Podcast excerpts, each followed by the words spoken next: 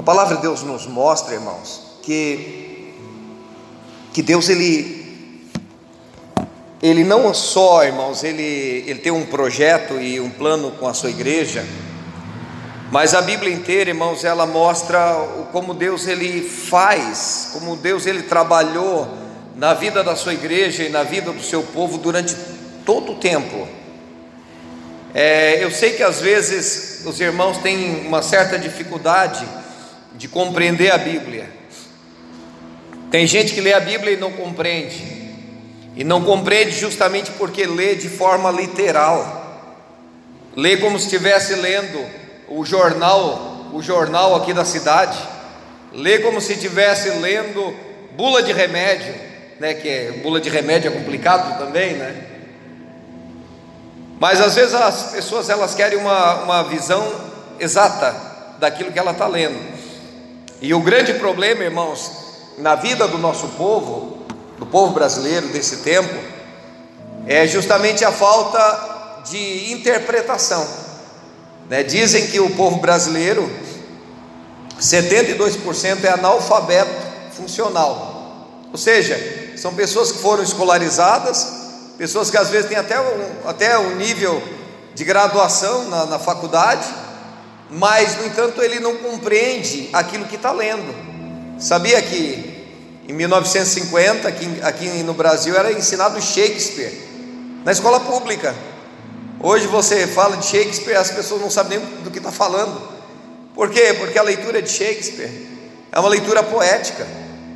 E as pessoas não entendem mais não tem mais a, muitas vezes a capacidade de compreender aquilo que o, o escritor quis dizer, e por isso não compreende, né? lê, mas é como se fosse uma, um negócio estranho. E quando nós lemos a Bíblia, ali a Bíblia tem vários livros da Bíblia são poéticos, ou seja, a sua escrita é, é numa forma poética, e como é numa forma poética, ele é passivo de interpretação, né? Porque quando o Salomão ele falava sobre a sua a sua noiva, ele falava sobre a sua amada, e ele dizia que os seios dela eram como as crias gêmeas da gazela, ele estava fazendo um comparativo. Quando ele falava que o pescoço dela era como a torre de Davi, ele não estava chamando ela de pescoçuda. Quando ele dizia assim que ela parecia as, as éguas do carro de Faraó, ele não estava depreciando ela, ele estava fazendo uma analogia, ele estava falando sobre um, um, comparativo, sobre quem, né, quem é fã de cavalos tem um cavalo que é lindo demais, assim como quem é fã de arquitetura tem arquitetura que é, é, é deslumbrante, né? Assim como é quem é fã de animais, né, que vê né, os animais no campo, a, as cabras dando suas crias, ele vê a beleza nisso.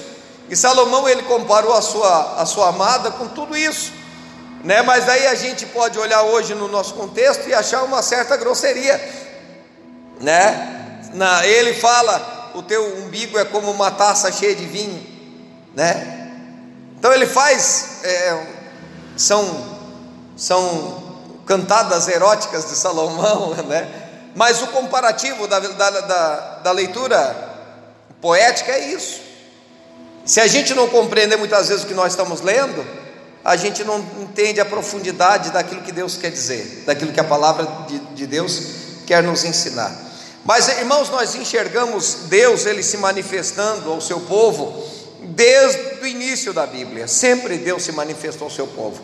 Mas o que é maravilhoso, a, a, a compreensão da palavra de Deus, é que quando nós entendemos, irmãos, sobre o imaginário e sobre a, a, o, a, o modo como lê a palavra de Deus, nós começamos a enxergar Jesus, irmãos, em todos os cantos da Bíblia, em todos os cantos da Bíblia. Quando perguntaram para Jesus com que autoridade tu faz essas coisas, Jesus ele diz assim: O meu Pai me testifica de mim, a palavra que está nas vossas mãos, a palavra de Deus, ela testifica ao meu respeito, né? É que eles não liam a palavra, eles não conheciam. Jesus diz assim: errais porque não conhecem as Escrituras, e tampouco vão conhecer o poder de Deus, porque vocês não conhecem a palavra, a palavra testifica a meu respeito.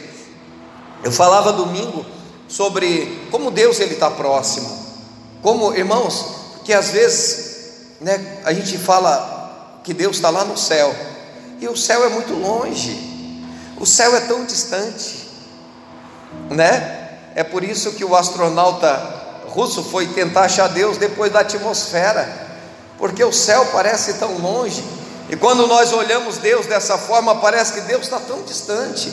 Mas aqui, irmãos, eu estava lendo aqui, ó, olha só, é, Gênesis capítulo 28, lá no começo da Bíblia, Gênesis capítulo 28, versículo 10. Abra ali a sua Bíblia. Gênesis 28, 10.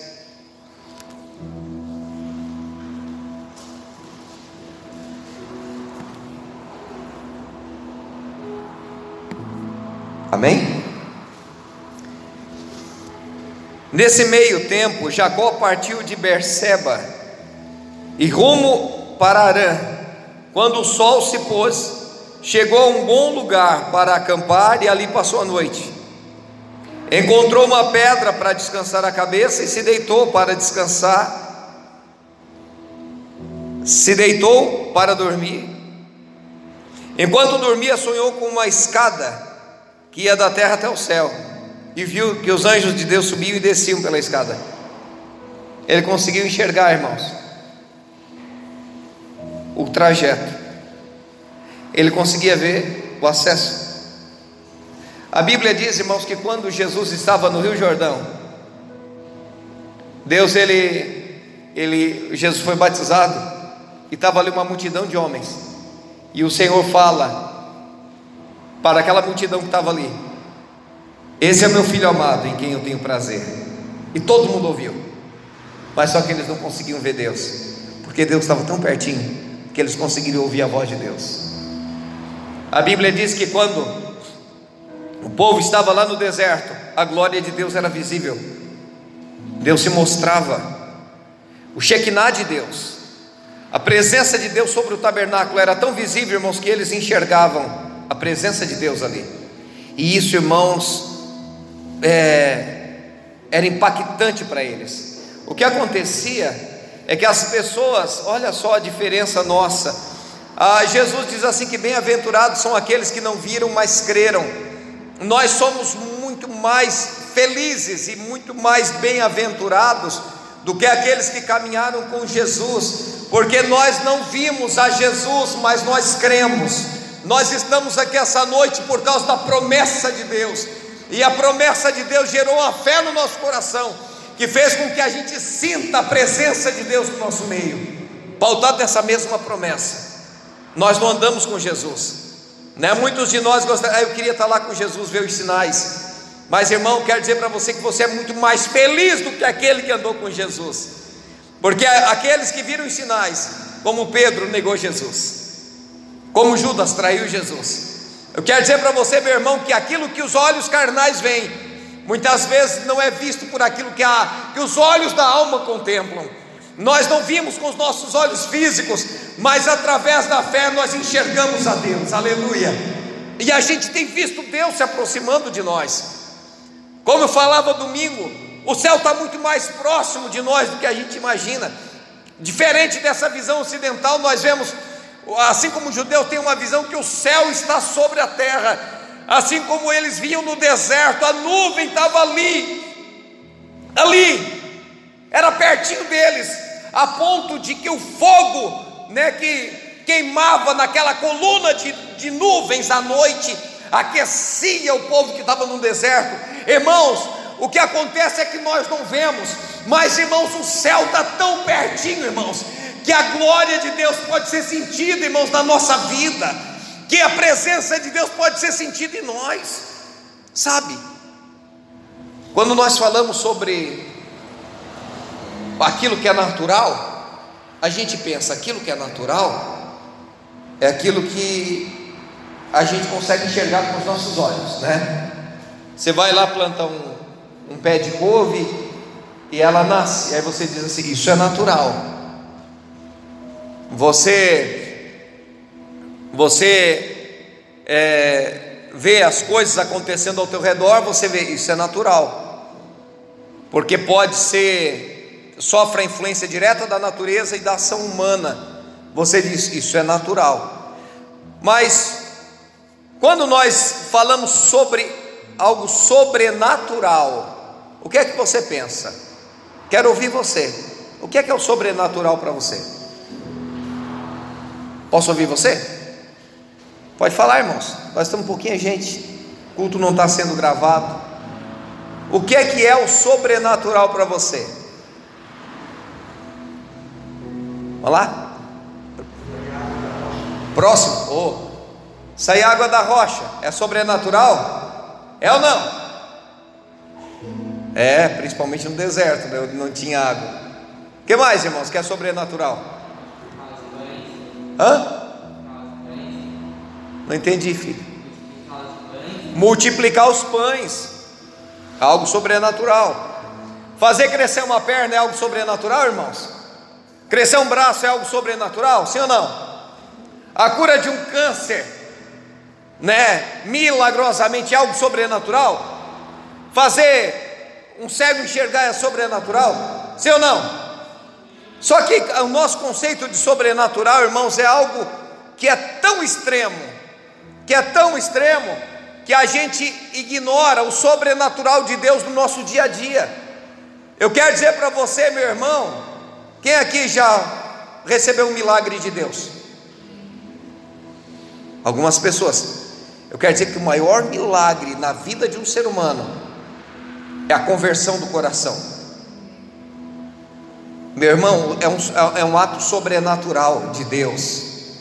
Quando Deus ele convence o homem do pecado, quando Deus se revela ao homem, quando a pessoa ela vai, ela abandona o pecado. Porque irmãos, como é que nós vamos abandonar o pecado se nós somos tão sedentos pelo pecado? Como é que podemos abandonar o pecado? Irmãos, simples, se for um ato sobrenatural de Deus, o convencimento do pecado. Como é que nós podemos, irmãos, mudar de vida? Como disse a palavra de Deus, ser nascido de novo, como fala Jesus. Como é que nós podemos fazer isso? Como pode acontecer isso na nossa vida, se não for decorrente de um ato sobrenatural de Deus? Irmãos, o sobrenatural de Deus é tão natural na nossa vida, é tão natural na nossa vida, que é como o pé de alface que cresce no teu pátio, que é como o pé de couve que brota da tua horta, é tão natural, irmãos, no nosso meio, só que às vezes nós que esperamos o sobrenatural, né, como a, a, comida caindo do céu, né, como a água da rocha, né, como o braço crescendo, né, como a cura sobrenatural ali, né? Às vezes nós achamos que o sobrenatural é só nessas coisas, mas nós vemos o sobrenatural de Deus, o, o, o Senhor convencendo o filho, o filho que está na droga, a se arrepender e voltar para Jesus. Né? Nós vemos um ato sobrenatural daquele marido, né, que é um homem difícil, de repente, né, se voltar para a mulher, começar a frequentar a igreja, aleluia. Você entende, irmãos, o sobrenatural de Deus? Você vê, irmão, o sobrenatural de Deus, a tua casa sendo salva, Deus abrindo portas, Deus prosperando o caminho. Você vê o sobrenatural de Deus, irmãos, nas pequenas coisas. Só que nós, como nós não enxergamos, eu ou como nós não queremos, nós só identificamos Deus agindo quando o negócio é assombroso, quando o negócio é impactante. Aí nós enxergamos a mão de Deus e não conseguimos enxergar Deus agindo. Porque Deus está agindo, irmãos. Você está aqui porque o Senhor está te sustentando todo dia, aleluia.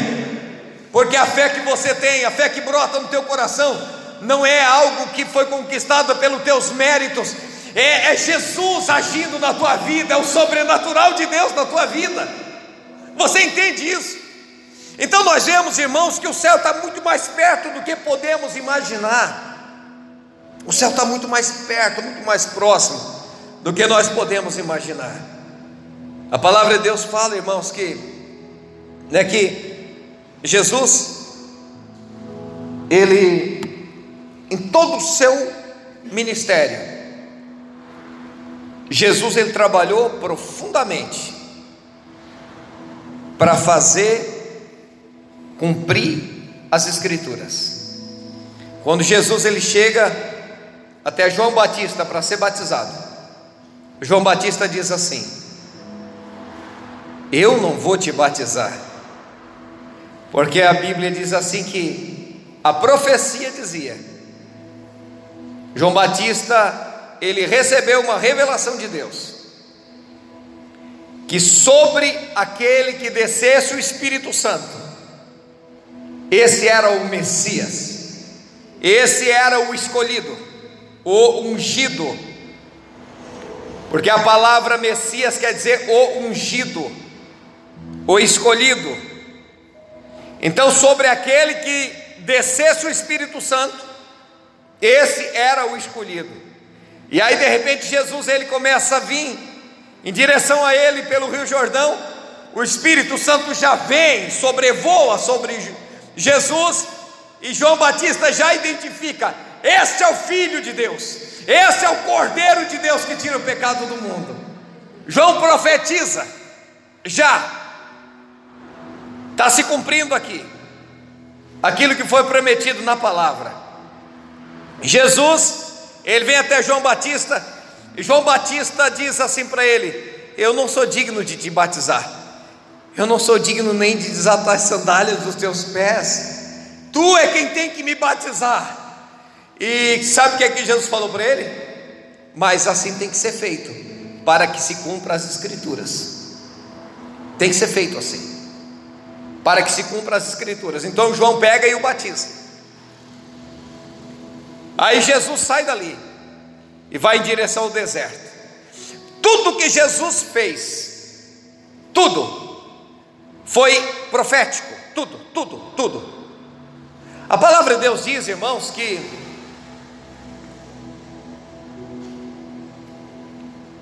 lá no Egito, as vésperas da, da extração de Deus, as vésperas do êxodo, as vésperas né, do, da libertação do povo judeu do cativeiro do cativeiro egípcio.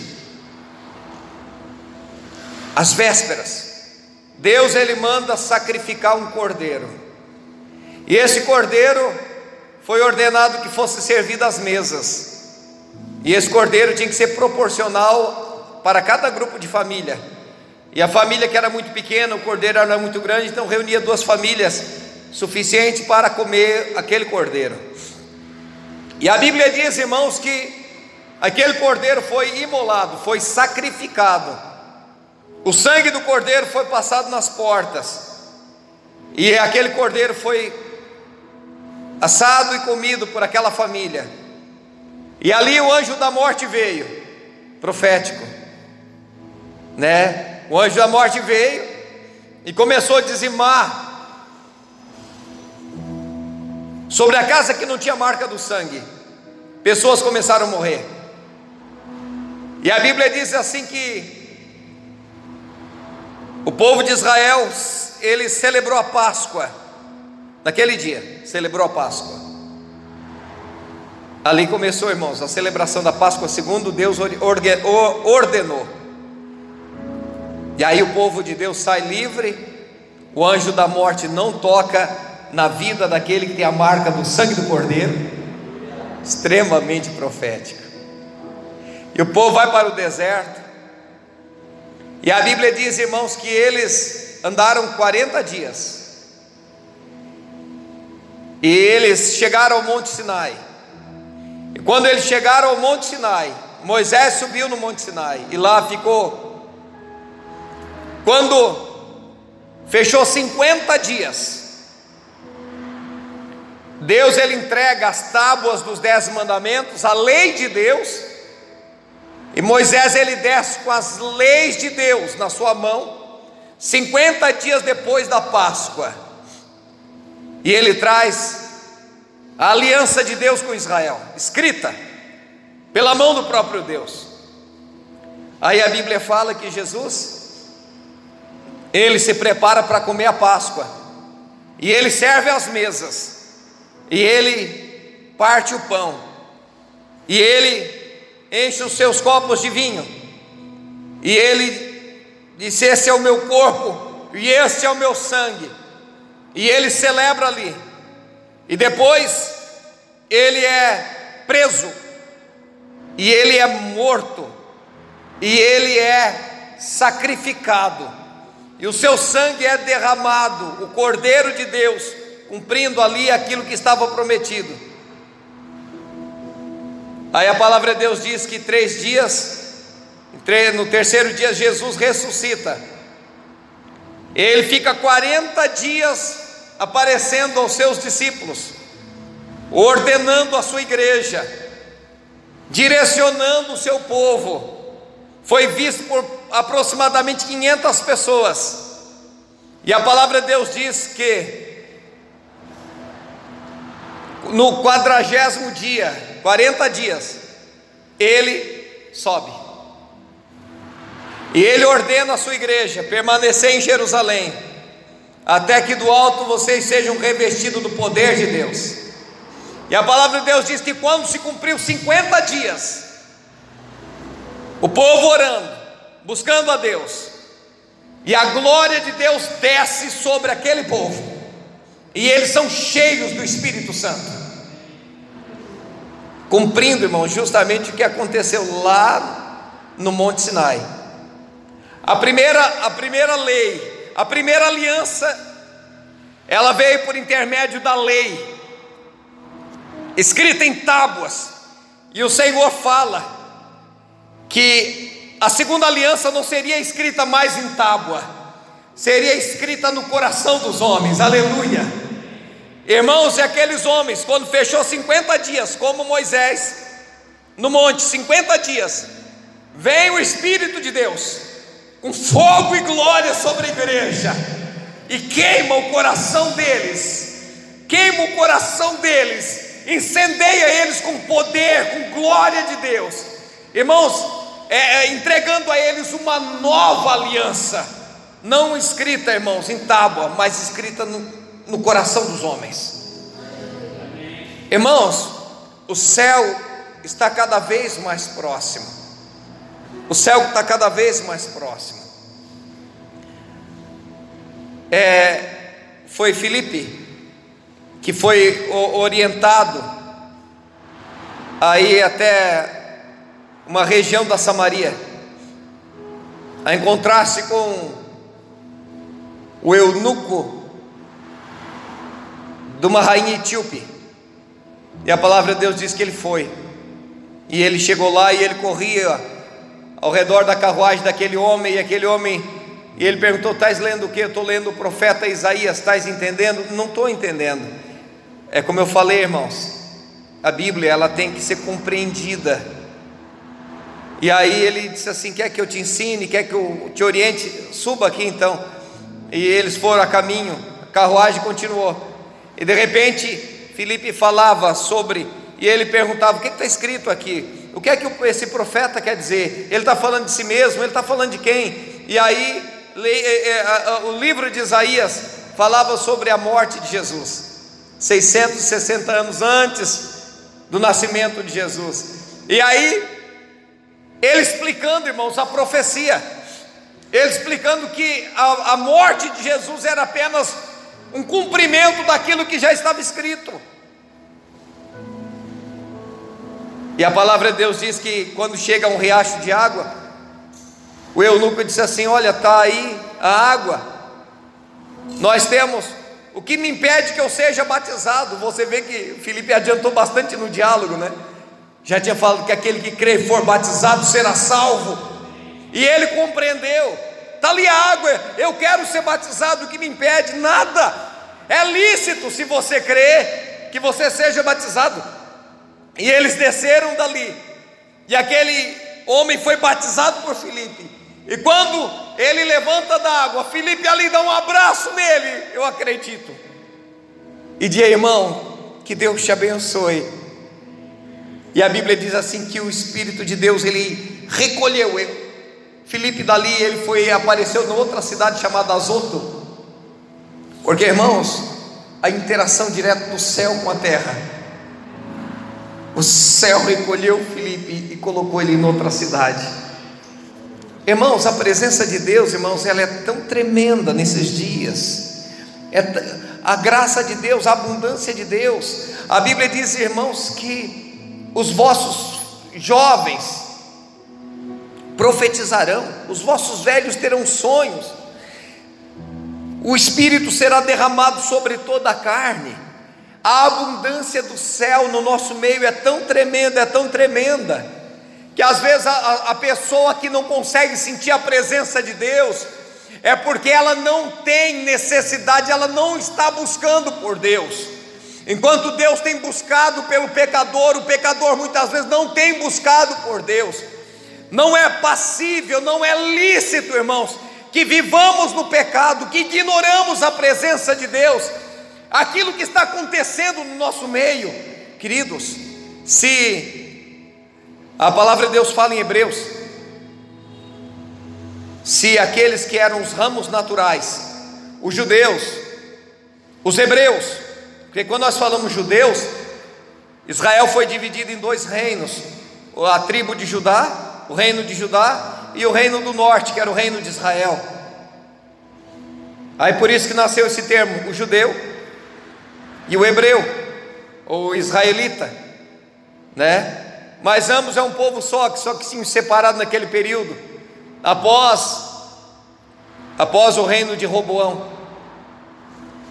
Mas é um povo só. Mas a Bíblia fala, irmãos, que aqueles que eram originários da árvore aqueles que foram plantados pelo próprio Deus, se aqueles ramos foram arrancados, porque não creram na promessa de Deus, quanto mais nós, irmãos, que vimos grandes coisas, que vimos, irmãos, a toda a glória de Deus, a manifestação de Deus, o derramar de Deus sobre a nossa geração, quanto mais nós, que não somos legítimos, que somos como ramos enxertados. Então não pensa, meu irmão, que Deus ele vai ter mais misericórdia de você do que ele teve com o povo judeu, que não vai. Não vai. Porque se aquele povo que tentou servir a Deus, né, e chegou a ultrapassar o limite do seu zelo, foram rejeitados pelo Senhor. Quanto mais nós, irmãos, que fomos somos como um enxerto, que somos como uma figueira brava, que somos como um zambuzeiro, que somos como uma árvore, uma árvore ruim, mas que fomos enxertados numa, numa videira boa. Quanto mais nós, não espera que Deus ele terá misericórdia mais de você do que terá dos outros. Não podemos, irmãos, brincar de servir a Deus. Não podemos fazer uso das coisas de Deus apenas visando o nosso próprio proveito ou as bênçãos para a nossa própria casa. Não podemos servir a Deus pensando apenas em rigores morais ou apenas numa, né, num, num código de conduta para a nossa família ou para que a nossa casa seja decente. Não, irmãos, não é esse o nosso chamado, não é essa a nossa vocação. Deus ele chama cada um de nós para incendiar essa geração, para povoar o céu, para saquear o inferno. Deus ele nos chama, irmãos, para que sejamos cheios do Espírito Santo. Porque é impossível, irmãos. Não é, não é admissível que nós, que o céu está se debruçando sobre nós, e a gente não seja encharcado pela glória de Deus. Não é possível, irmãos, que a gente viva seco da presença de Deus sendo que a abundância de Deus é tão grande, é tão grande, é tão grande, irmãos, nos dias que nós estamos vivendo. As pessoas já não querem mais buscar o batismo com o Espírito Santo, as pessoas já não querem mais ter vida de oração, as pessoas já não querem ter mais tempo para Deus, as pessoas já não amam mais as coisas de Deus, as pessoas não querem ler a palavra de Deus, as pessoas não têm sede de conhecer Deus, porque estão ocupados com seus prazeres, com sua vida, com suas, né, com suas, né, com seus sonhos pessoais, excluíram Deus da sua vida, excluíram Jesus da equação dos seus projetos e sonhos. Meu irmão, é necessário nascer de novo, é necessário voltar para Jesus. Não creia, não pensa que, que o Senhor será, irmãos, né, complacente com aquele que vive relaxadamente. Porque uma coisa é você ser conhecido de uma coisa é você conhecer a palavra de Deus, outra coisa é você conhecer a Deus. E todo aquele que conhece a Deus, ele quer mais de Deus. Todo aquele que conhece a Deus se apaixona por Ele. E quem é apaixonado quer mais dele. Quem é apaixonado não, não consegue viver longe. Quem é apaixonado quer casa. Quem é apaixonado quer viver junto. Quem é apaixonado quer constituir família. Porque, irmãos, é isso que é assim que nós vivemos. Quem é apaixonado não, não aceita mais viver no pecado. Quem é apaixonado não troca o seu amor verdadeiro por uma aventura. Quem é apaixonado não troca a mulher por uma prostituta. Quem é apaixonado não troca o marido por uma aventura qualquer. Quem é apaixonado, irmãos, valoriza o que tem. Então, meu irmão, se você é apaixonado por Jesus, você não pode viver no pecado, não pode viver no alcoolismo, não pode viver na prática da orgia, não pode viver de uma forma de uma forma profana, de uma forma imunda, de uma forma imoral. Não tem lugar, irmão, para nós no reino, se vivemos deste jeito. Jesus, irmãos, Ele quer relacionamento profundo contigo. O céu está aberto para você, aleluia. O céu está aberto, aleluia. A Bíblia diz, irmãos, que Enoque andava com Deus. Eu, o que eu acho maravilhoso na vida de Enoque é que a Bíblia diz assim: e Enoque, ele teve, e Enoque andou com o Senhor 300 anos. Enoque teve seus filhos e andou com o Senhor mais 300 anos. Eu disse: meu Deus, cara. Hoje as pessoas, né, muitas vezes, se converte tarde, já chega na presença de Jesus, já caindo o dente e não consegue ficar dez anos fiel, fiel ao Senhor. Mas a Bíblia diz que Enoque ele andou com o Senhor. E a palavra de Deus diz que o Enoque ele, ele que Deus amou tanto Enoque que o Senhor o tomou para si. Enoque não experimentou a morte. Irmão, que coisa magnífica, que coisa tremenda. Que coisa tremenda. Um homem que que amava tanto ao Senhor, que amava tanto ao Senhor, que amava tanto ao Senhor que o Senhor disse assim: Vem aqui para cima, vem comigo. Chega de viver aí. Eu te quero aqui pertinho. Irmãos, é hora de a gente rever os nossos conceitos. É hora de a gente ter, irmãos, alimentar, irmãos, uma vida dia após dia. Quantos anos você vai ainda viver? Quantos anos você vai viver? Quantas pessoas vivem caindo, levantando, caindo, levantando, porque não tem consistência na fé. Ah, eu estou magoado com o fulano de tal. Querido, presta atenção. Às vezes a pessoa sai da igreja porque. Ah, porque se desentendeu com alguém, ou porque não concordo. Às vezes até a própria mensagem do pastor leva a pessoa a sair da igreja. Meu irmão, o que que Jesus tem a ver com isso? O que que Jesus tem a ver com isso? Você entende? Querido, se, se os nossos olhos estão focados em Jesus, os tropeços virão e a gente vai ter aquele solavão que a gente vai continuar. Ah, eu tropecei aqui numa pedra, ai, senti, mas eu vou continuar, porque Jesus está diante de mim, aleluia. Outra coisa, irmãos, os ferimentos no caminho vão criar em nós prudência. Os machucados que surgirão no trajeto criarão em nós calosidade. É como a mão de quem trabalha na enxada, é como a mão daquele que trabalha no pesado. Ela, primeiro dia ela arrebenta tudo, ela sangra. Depois ela vai criando resistência daqui a pouco a pessoa não sente mais nada.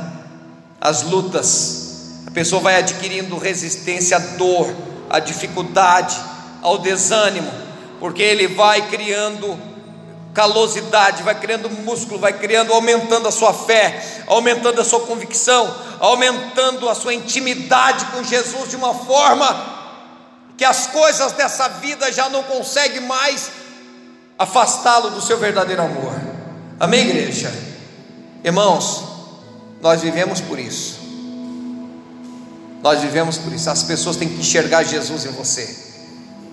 As pessoas têm que olhar em você um olhar de apaixonado. Aleluia. Nós temos que amar Jesus. Porque Jesus está tão perto, irmãos. Não estou falando da volta dele. Eu estou falando da presença dele. Aleluia. Olha só, irmãos, para encerrar. A Bíblia diz que havia um diácono, ó, um diácono, irmão Joaquim. Um diácono.